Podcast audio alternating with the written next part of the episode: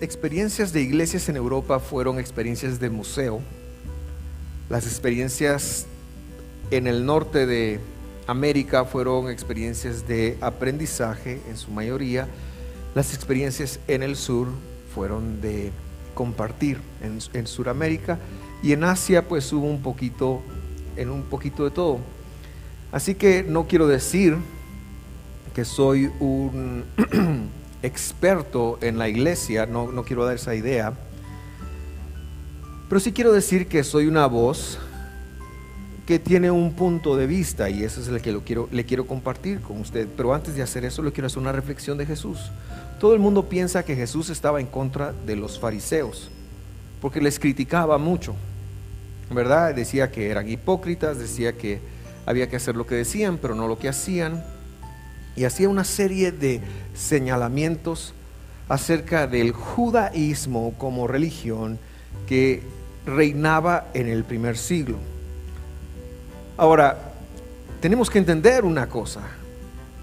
Tenemos que entender la mentalidad de los judíos de ese primer siglo, porque no era Jesús el único que hacía esa crítica, y más que nada, no era crítica, era autocrítica, porque la mentalidad reinante era aquel que ama algo tiene que hacer crítica, tiene que ser autocrítica si no realmente no le importa lo que está pasando. Entonces cuando yo comprendí eso dije, entendí por qué hoy en día mucha gente se queja de lo que pasa en la iglesia y dije, wow, es una señal de amor. Me debo de sentir afortunado y bendecido. Entonces eh, Jesús, contrario a lo que pueda pensar cualquier persona, nunca fue cristiano. Eso tenemos que tenerlo claro. Jesús nunca fue cristiano. Jesús fue un judío que habló desde la religión judía y por eso criticó o hizo autocrítica de los fariseos, de los saduceos. A los saduceos le dijeron, mucha, ustedes meten las patas en buen chapín porque no saben qué está pasando, porque no agarran la onda. Entonces, un cristiano de la actualidad que cristiano quiere decir seguidor del Cristo. En, griego, que, quiere decir seguidor del Mesías en, el original de Jesús, el Mesías. Wow, estoy hablando allá también. Ahora me sentí con eco. Eh, entonces, un cristiano tiene que repensar cómo estamos haciendo iglesia y tiene que llegar a un modelo de iglesia, como cristianos, pienso que tenemos que tener la, misma reflexión. Ahora, tengo un problema teológico acá, porque yo, yo, le dije a usted que Jesús nunca fue cristiano, pero luego me estoy denominando cristiano, entonces es un poquito complicado y, lo explico. Jesús no fue cristiano en el sentido de lo que hoy entendemos como iglesia. Y, yo me defino como un cristiano en el sentido de que quiero seguir a Cristo, no lo que se formó después. Y eso es lo que eh, estos domingos me han dejado y me han impactado en el corazón. Y por eso hablo desde, desde cristianos, porque me meto a decir cualquier otro título y entonces la cosa se complica aún un poquito más. La iglesia tomó la responsabilidad de ser el emisario de Dios. Y de primero hubo unas situaciones bien complicadas en el primer siglo, pero yo no voy a entrar tanto en la, en la historia.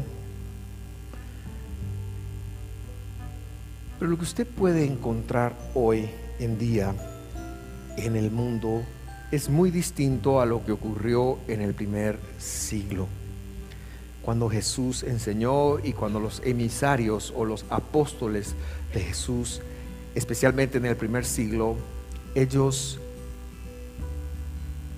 hicieron lo, lo que hicieron.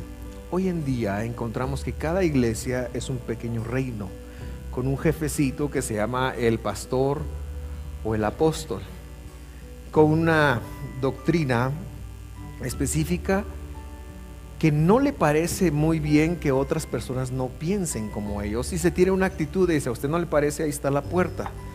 Eh, por favor, usted nunca tome esa, esa, esa, esa actitud, no la tenemos acá. Tenemos una puerta, muy, dos puertas muy grandes, pero usted, por favor, nunca tome eso, porque esa no es nuestra actitud. Espero que nunca lo sea. Pero empezamos, si usted toma una vista hacia cómo está la iglesia hoy en día, estamos enfrentando retos en donde lo que más nos hace, nos divide, es cómo pensamos. Y entonces hay un creyente que cree en el hablar lenguas y otro que dice, eso no, hay otro creyente, y entonces nos peleamos por eso. Hay uno que dice que se puede danzar y otro que dice que no se puede danzar.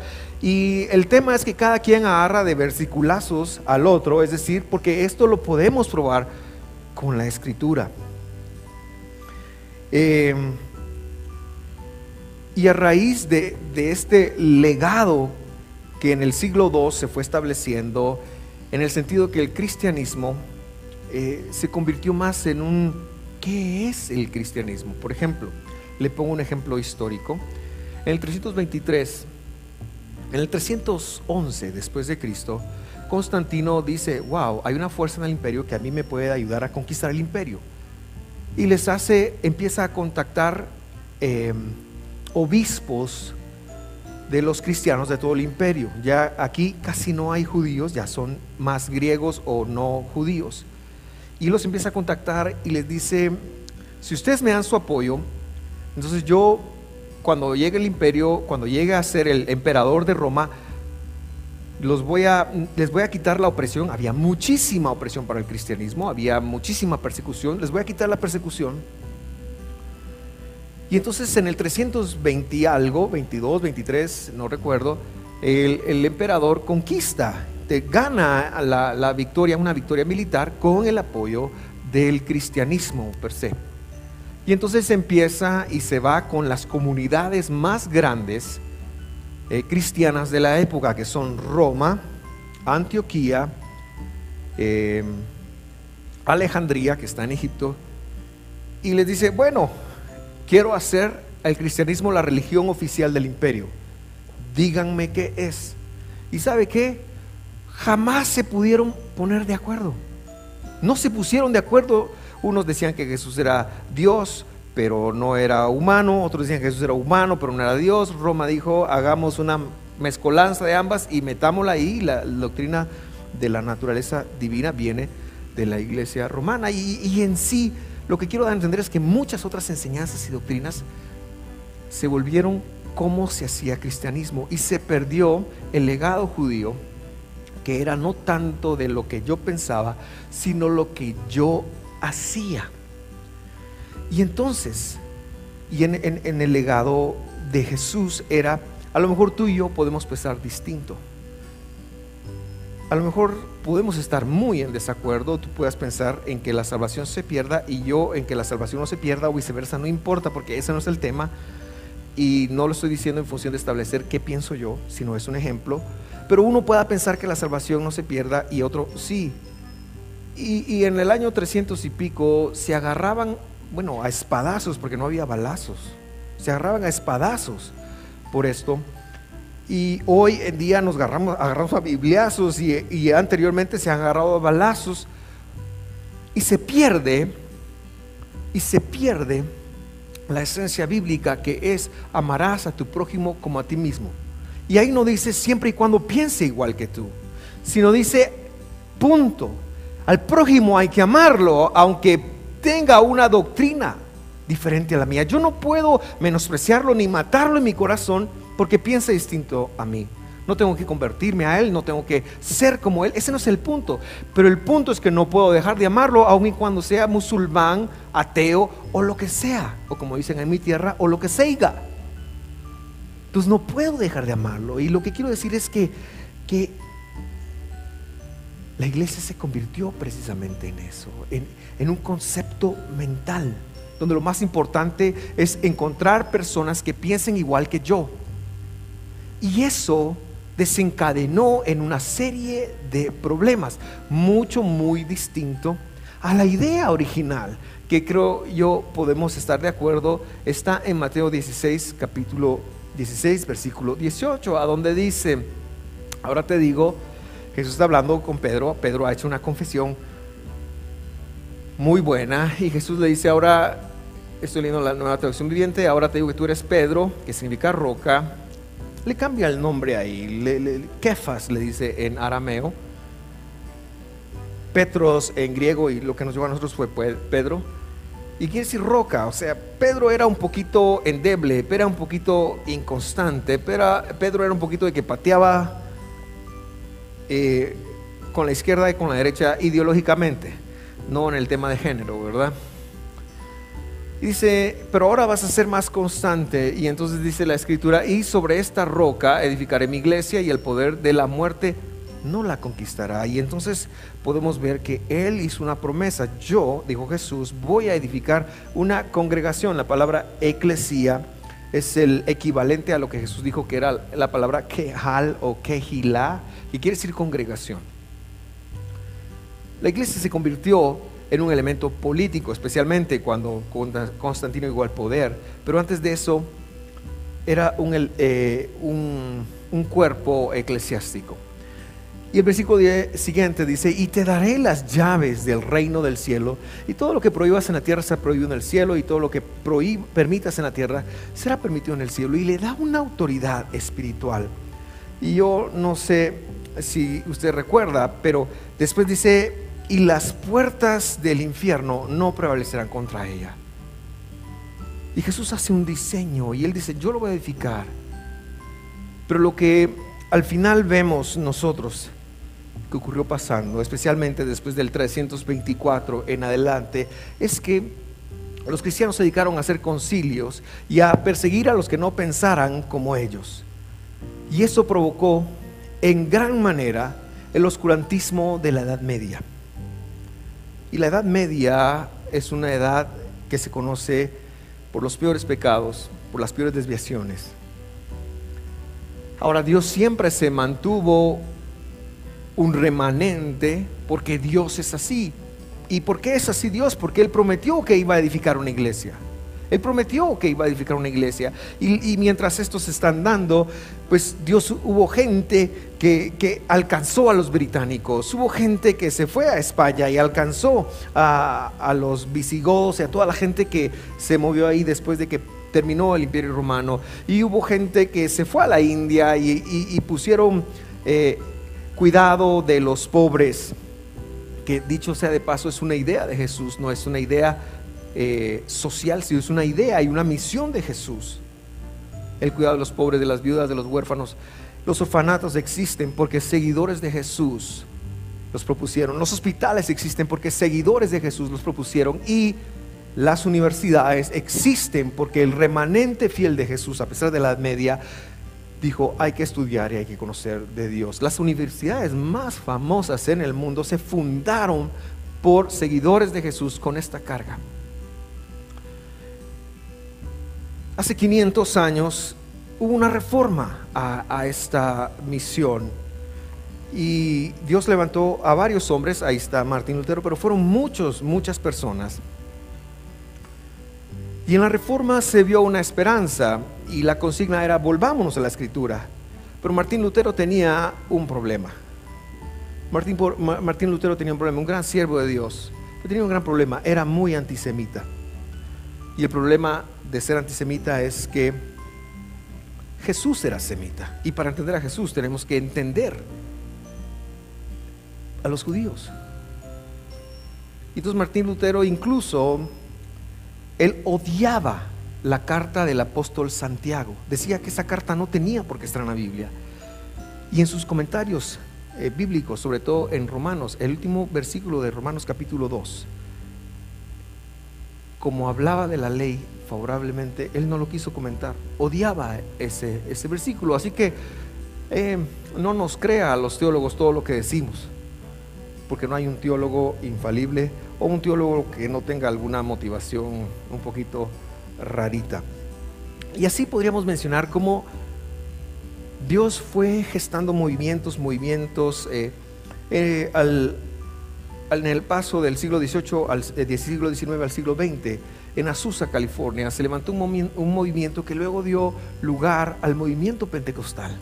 Azusa, California es conocida como la tierra del avivamiento.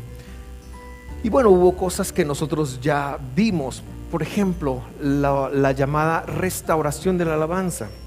Yo recuerdo cómo era, era la alabanza antes de los años 80 y cómo tuvo un cambio a lo que después vino a ser y cómo Dios usó la música como un vehículo de conexión tan importante como Él. Pero nuevamente aquí nos desviamos un, un poco.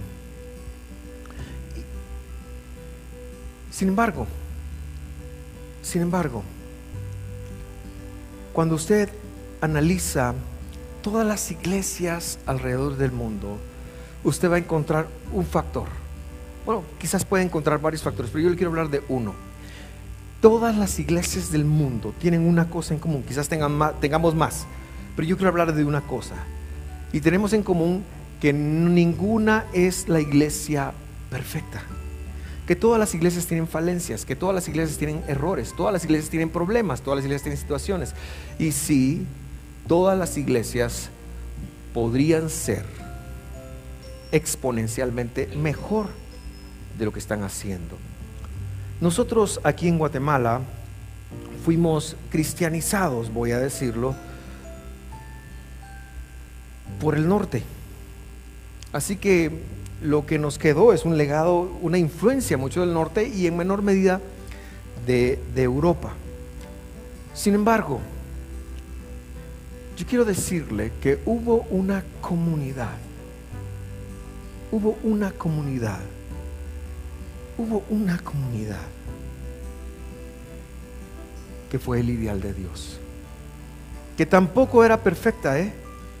Pero hubo una comunidad que sí fue el ideal de Dios. Hubo una comunidad que fue el paradigma de todas las demás comunidades.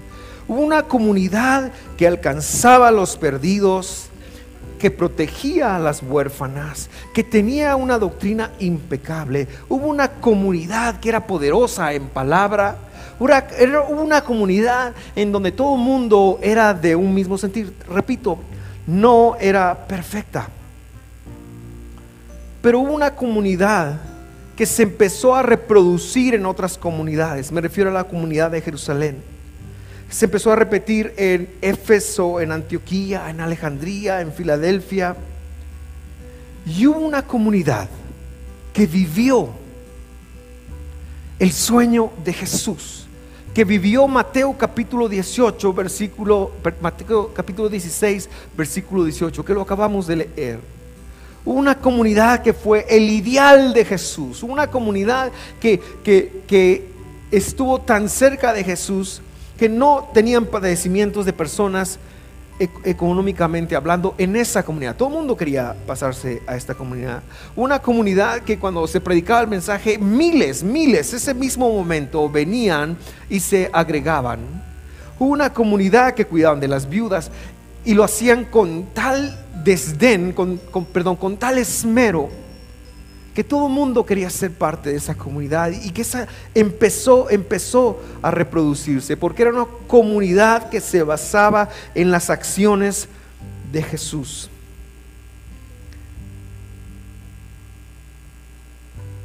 Que a mí me hace desafiar y me dice, Vladimiro, tienen que regresar a las sendas antiguas, tienen que regresar a las sendas antiguas. Y esa es, ese es mi desafío, es el desafío que yo le quiero plantear esta mañana. En Jeremías capítulo 10, lo veo aquí porque ahí muy eh, capítulo 15, versículo o 18. Eh, y aquí sí lo estoy viendo, entonces ya se imagina usted, ya estoy nervioso. Capítulo 18, versículo 15 dice, pues bien, mi pueblo me ha olvidado. Es una queja de Dios. Que aman incienso a otros dioses vanos. Se han desviado, hoy perdón, se han desviado de sus caminos de las sendas antiguas para andar por senderos, no por calzada. Y esa es una queja, ya está el audio, si, si puedes ponerle volumen. Esa es una queja del profeta. Bueno, no del profeta. Es una queja de Dios. Dicen, mi pueblo me ha olvidado. Queman incienso a dioses vanos y se han olvidado sus caminos, de las sendas antiguas. ¿Cuál es la queja de Dios? ¿Cuál es la queja de Dios? La queja de Dios es, se olvidaron de mi palabra, se olvidaron de mis enseñanzas. Y muy bien, muy bien, se puede aplicar a nosotros.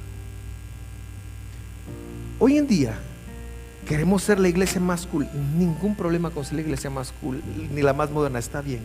No tengo problema en la forma. No estoy hablando de la forma. Pero se nos olvida lo más importante. Y es que aunque la forma sea distinta, una vez estaba yo en una iglesia y subió el pastor, claro, era el mes de julio, y predicó con shorts y una hawaiana y kaites. No me lo contaron. Yo lo vi. Cuando yo lo vi, me chocó. Y tengo que serle honesto, me chocó. Pero ese hombre se echó un mensaje que hizo que mi corazón dejara de ver sus chanclas y viera a Jesús. Si la forma no es tan importante, pero que estemos basados siempre en la senda antigua en la senda antigua, en la voluntad de Dios, en lo que Dios dijo que hiciéramos. ¿Cómo hacemos esto? ¿Cómo hacemos esto?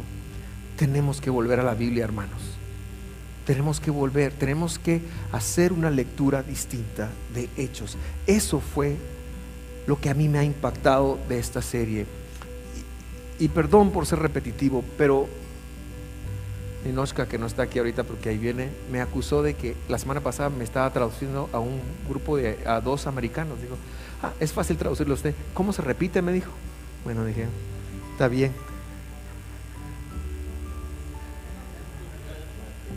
Y dije yo, tiene razón, pero con la repetición se aprende. Así que me voy a repetir una vez más. Hechos capítulo 2, versículo 42 dice, se dedicaban continuamente a las enseñanzas de los apóstoles, a la comunión, al partimiento del pan y a la oración. Quiero enfatizar sobre todo el primer verbo, el verbo dedicarse. Algunas traducciones dicen perseveraban o eran diligentes en ello.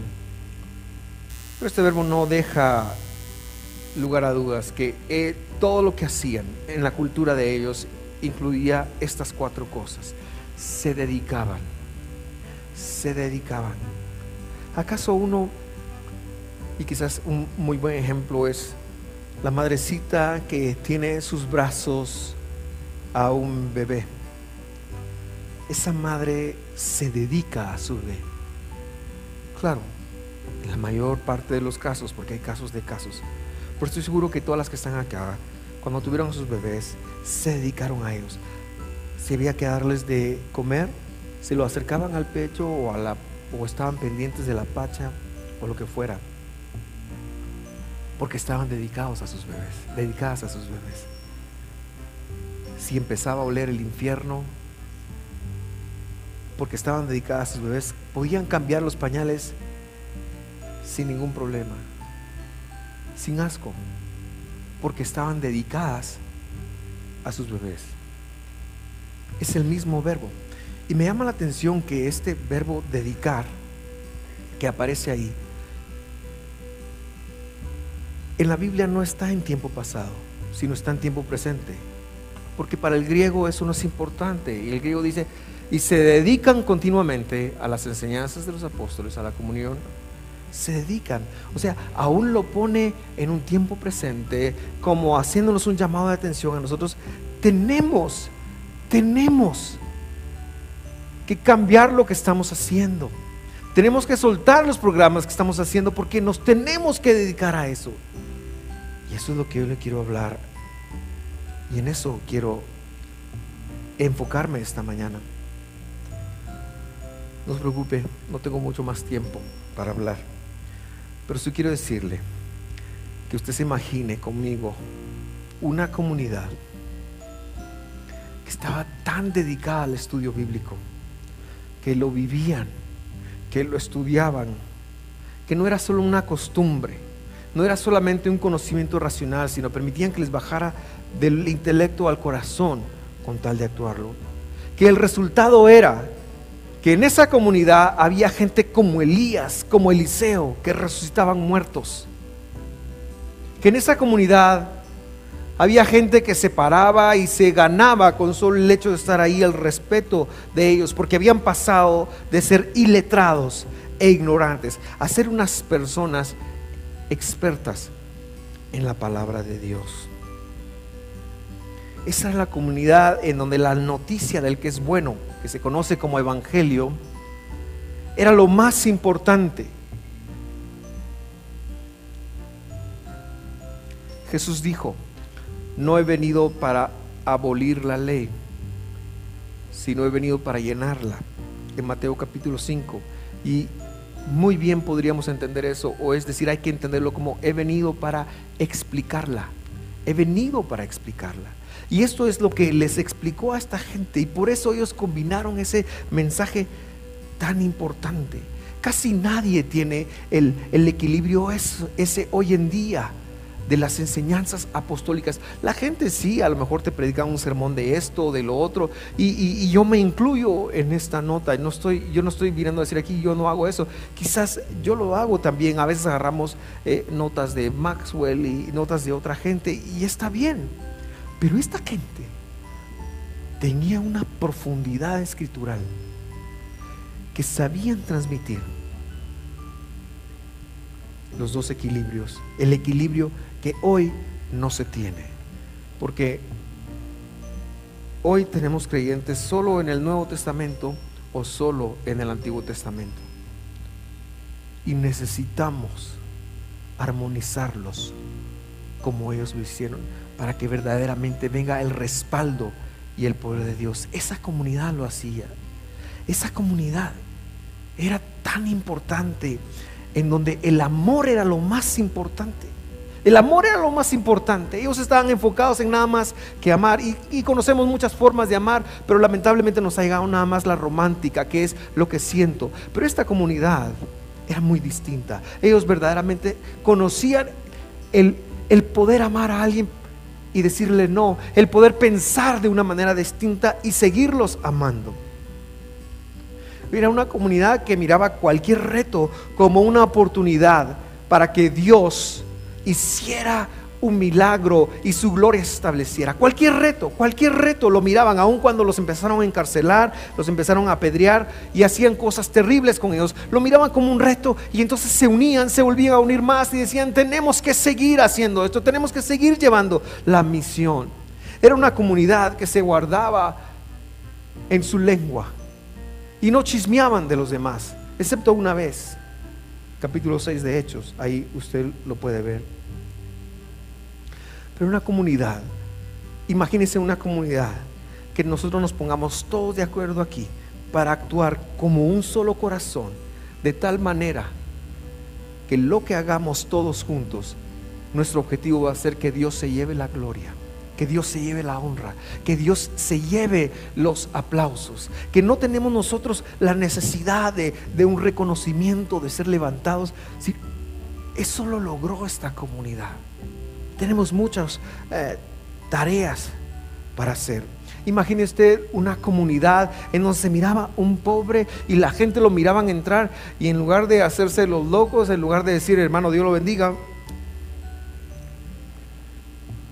lo tomaban, le decían que necesitas, cómo te podemos apoyar y lo llevaban de no tenerte que comer a ser una persona que después devolvería a otros y daría a otros que comer. ¿Cómo se llama eso? Eso se llama transformación, hermanos. Y eso es lo que persigue el Evangelio. Eso es lo que debiéramos de perseguir, perseguir todas las iglesias. Eso es lo que, eso, eso es lo que deberíamos estar invirtiendo nosotros nuestras vidas en ver cómo otras vidas alrededor de nosotros son transformadas. Ese es el negocio de Jesús. Por eso Jesús dijo que todo lo que atáramos en la tierra sería atado en los cielos y todo lo que desatáramos en la, en la tierra desataban los cielos. Esa autoridad tenía que ver con la transformación del mundo, tenía que ver con la transformación de nuestras comunidades, tenía que ver con que no importaran cómo llegaran las personas, porque le damos la bienvenida a todos y, a mí me da un poquito de miedo decir eso, le, soy honesto. Porque ¿qué pasa un día si me vienen 50 mareros y me dicen queremos cambiar? Y yo digo, amén, vengan. ¿Cuántos de ustedes se quedan conmigo? Decía, amén, si le entramos. Pero el día que el marero le empieza a hacer ojitos a su hija, ¿qué va a hacer? El ex marero le empieza a hacer ojitos a su hija. Yo no sé, yo tal vez sí también mando a mis hijas con ustedes.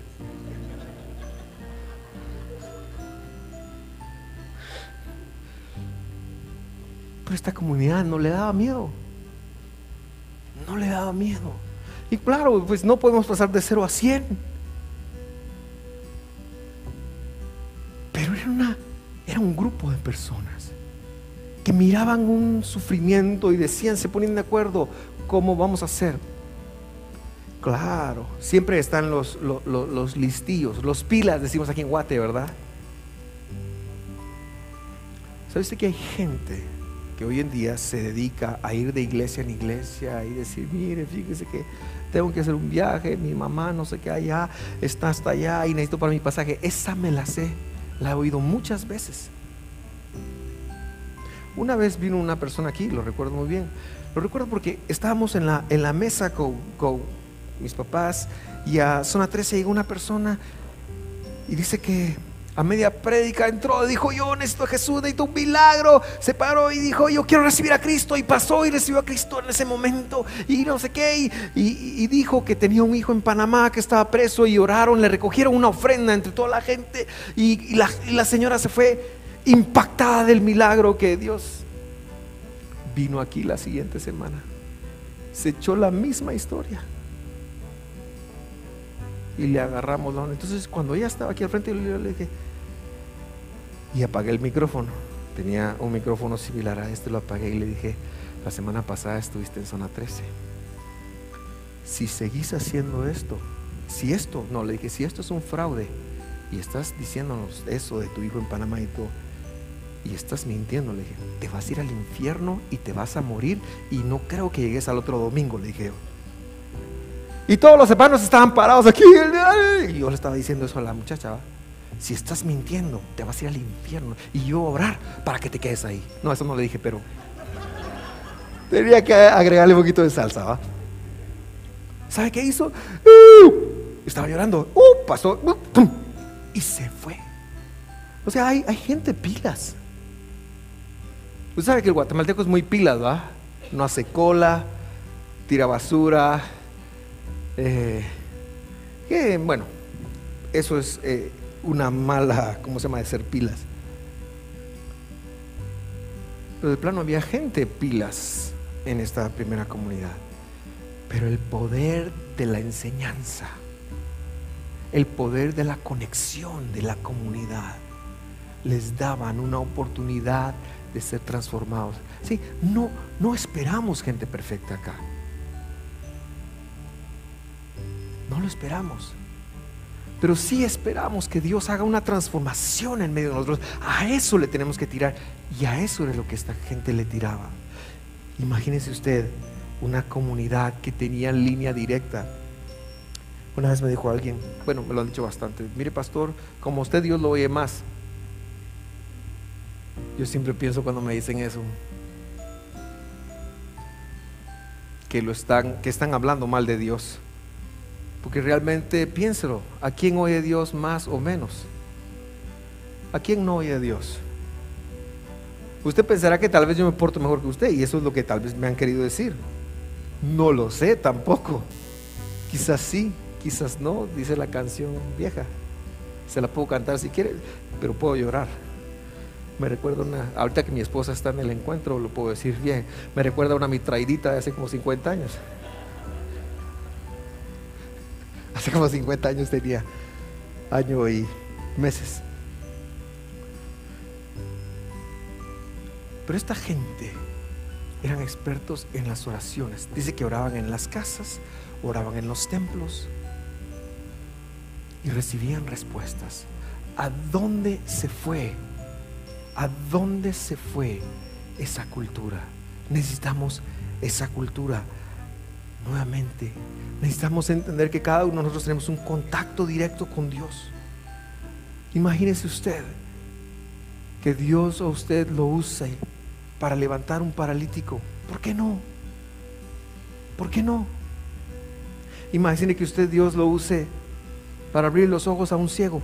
¿Por qué no? Pero tenemos que mejorar la conexión. Imagínese por favor usted la comunidad que acabo de descubrir, de describir. ¿No sería el cielo en la tierra? Por supuesto que todo Jerusalén.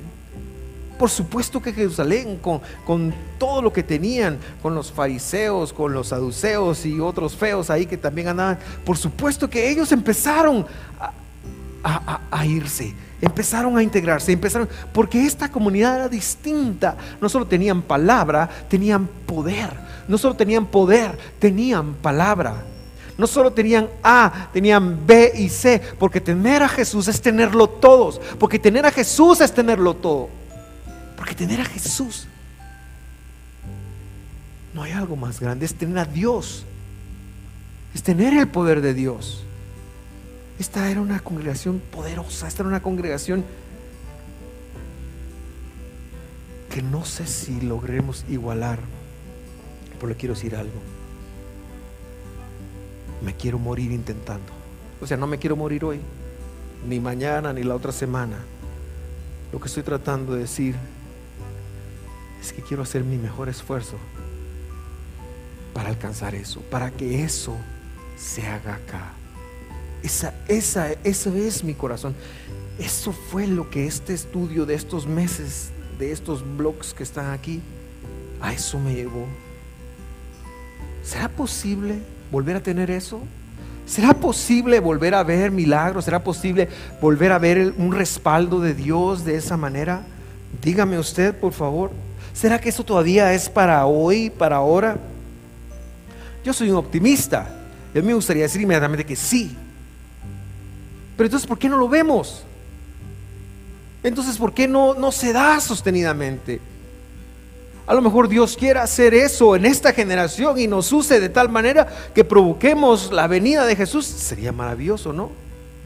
Sería maravilloso que, que porque se replica la comunidad de hechos, el Señor regresa otra vez. No lo sé. Pero para no dejarlo en una subjetividad, hay una escritura que yo le quiero compartir y ahora sí ya voy aterrizando. Y la escritura está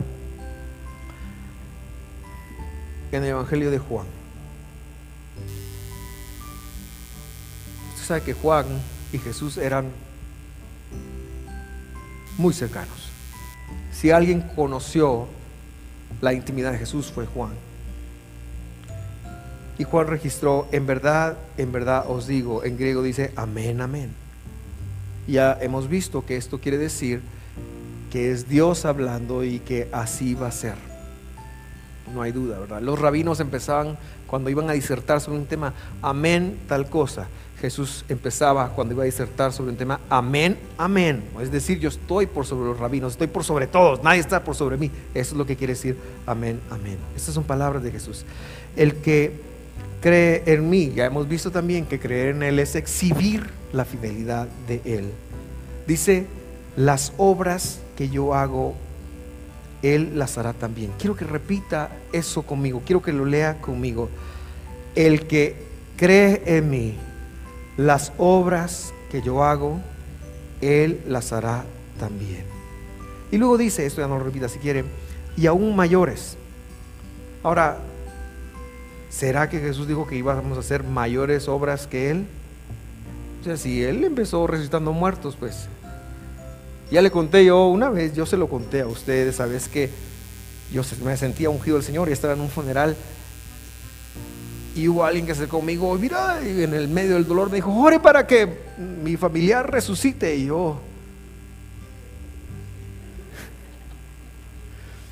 quiero decirle que si hubiera resucitado, yo no sería su pastor. Estaría pastoreando en otro lado. Así que yo le empecé a hablar a la persona así, no, consolar y todo, pero sí, pero le quiero decir que sí me acerqué. Como, como, como el chavo, así me acerco, sí oro, y me acerqué a la. Y así por detrás, Señor, en el nombre de Jesús. Sí lo hice, hermano. Y usted ríase si usted quiere. Yo también me río de mí. Pero no pasó. No pasó. Así que la fe de resucitar muertos se me fue un poquito y no sé si lo he vuelto a hacer desde entonces o, no sé. Pero empezamos a orar por otras cosas y algunas Dios respondía y algunas otras no. Y esto dejó una sensación de frustración. De tal manera que es más fácil decir, Señor, que sea tu voluntad. Pero hubo una comunidad que sí sanaba a los enfermos, una comunidad que sí los levantaba a los muertos. Y yo creo que aquí está hablando más, no mayores, y aún más que estas hará, porque yo voy al Padre. Hermanos, exijámonos entre nosotros replicar, regresar a la senda antigua de lo que mal llamado se conoce como la iglesia primitiva, a la congregación inicial de Jesús, esos 120 que después fueron 3000, que después fueron 8000. Exijámonos, demandémonos. Yo le digo que usted puede ser un policía, si no en su casa, Llegó un trabajador a mi casa, me dijo, mire, don miro, aquí le quedaría bien no sé qué cosa. Ah, sí, dije yo. Aprovechando que no está la señora, también les cuento. Así, ¿verdad usted? Pues yo estaba sobre la acera, enfrente de la casa, sí, ¿verdad? le pregunto y le cuento. Ah, entonces me agarró y me sacó de la acera. Él me agarró de la acera y me sacó de la acera y me puso en la calle. Me dijo, aquí manda, va. De la acera para adentro no manda usted, me dijo. Me dio tanta risa, pero tenía toda la razón. Entonces, a, ese tipo de policía, ¿verdad? Por eso lo dije, hermanos, vigilemos. Le pido ayuda para regresar a esto. pidámonos cuentas para regresar a esto.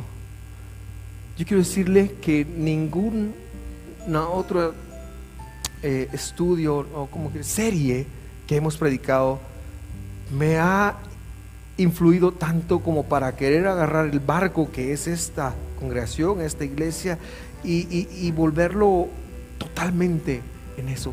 Pero creo que lo debemos de hacer. Creo con todo mi corazón que es la voluntad de Dios. Bendigo a Dios por lo que están haciendo en otros lugares en Estados Unidos, pero no quiero ser como ninguna iglesia en Estados Unidos, no quiero ser como una iglesia en Guatemala, no quiero ser como ninguna de otras iglesias. Quiero que volvamos, hermano, con todo mi corazón a la simplicidad de lo que pasó en el capítulo 2 de Hechos y que luego se regó por todo el mundo. Ayúdeme, ayudémonos, ayudémonos a hacer eso. Quiero decirle que tengo algo para usted, para recordarle eso y para que cada poco tengamos conversaciones acerca del tema y entre todos y que todos juntos empecemos a inclinar este barco que se llama visión de fe hacia ese lugar. Yo quiero decirle que alguna vez yo fui a Estados Unidos y vi una iglesia y dije, wow, yo quiero hacer ese guate y regresé y me duró un tiempo. Quiero decirle que también fui a Colombia y ahí en Colombia una iglesia poderosa que está haciendo cosas con el modelo de los doce. Y yo dije, lo vamos a replicar allá. Pero era un modelo de Colombia. La, el modelo de hechos no es un modelo, es la idea de Jesús. Es lo que nos mandó hacer en Mateo capítulo 16. Quizás sea repetitivo, Quizás usted sea de que no a la iglesia vamos los domingos y no, no, y es, ahí se quedó. Quiero decirle que ese es un mal legado que nos han dejado estos mil ochocientos años de cristianismo. Y nos separó, se separó lo físico de lo espiritual, se separó lo que pasa allá afuera y se creó la idea de que la iglesia es un edificio, cuando verdaderamente la iglesia son las personas que están sentadas dentro de este edificio. Y, y desde ahí tenemos una responsabilidad hacia adentro y una responsabilidad hacia afuera.